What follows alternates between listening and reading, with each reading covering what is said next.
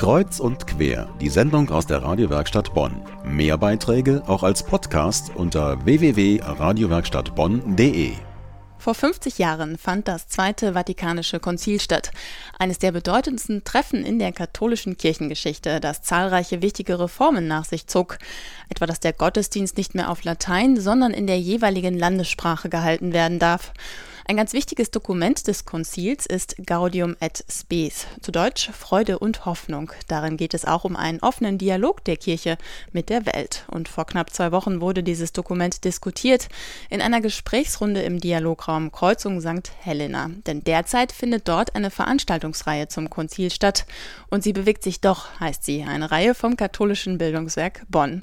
Und der Raum war voll, als es um Gaudium et Spes ging. Hier eine Teilnehmerstimme aus dem Publikum zu diesem besonderen Konzilstext. Zur Erfüllung dieses ihres Auftrages obliegt der Kirche allzeit die Pflicht, nach den Zeichen der Zeit zu forschen und sie im Licht des Evangeliums zu deuten.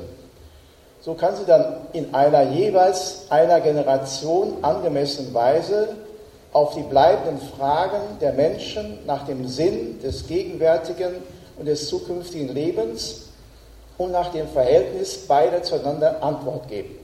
Nach den Zeichen der Zeit forschen und sie für die heutige Zeit angemessen deuten, so lauten Teile des Inhalts der Einleitung zum Text Gaudium et Spes.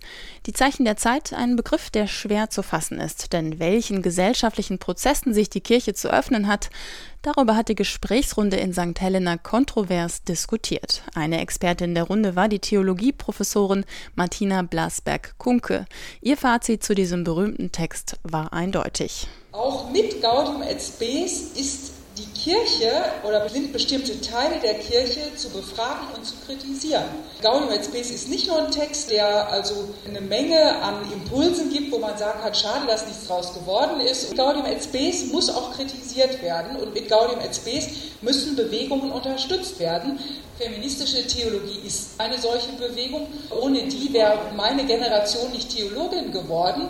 Und wenn wir gesagt hätten, ja, wir Frauen in der Kirche können sowieso nichts werden, dann wären wir zumindest noch nicht da, wo wir jetzt sind, nämlich dass wir an bestimmten Orten in dieser Gesellschaft durchaus uns zu Wort melden können. Das Zweite Vatikanische Konzil. Es hat viele Hoffnungen der Christen geschürt.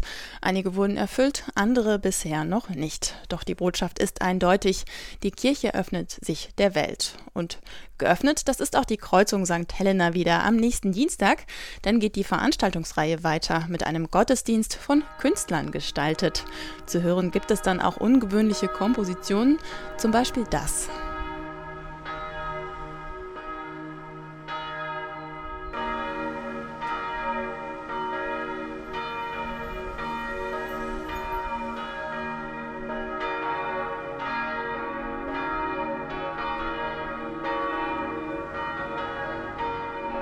Ein virtuelles Glockenspiel, komponiert von dem Bonner Komponisten Michael Denhoff. Also ein Besuch lohnt sich, wenn Künstler einen Gottesdienst gestalten. Beginn ist am nächsten Dienstag um 18 Uhr in der Kreuzung St. Helena in der Bornheimer Straße 130.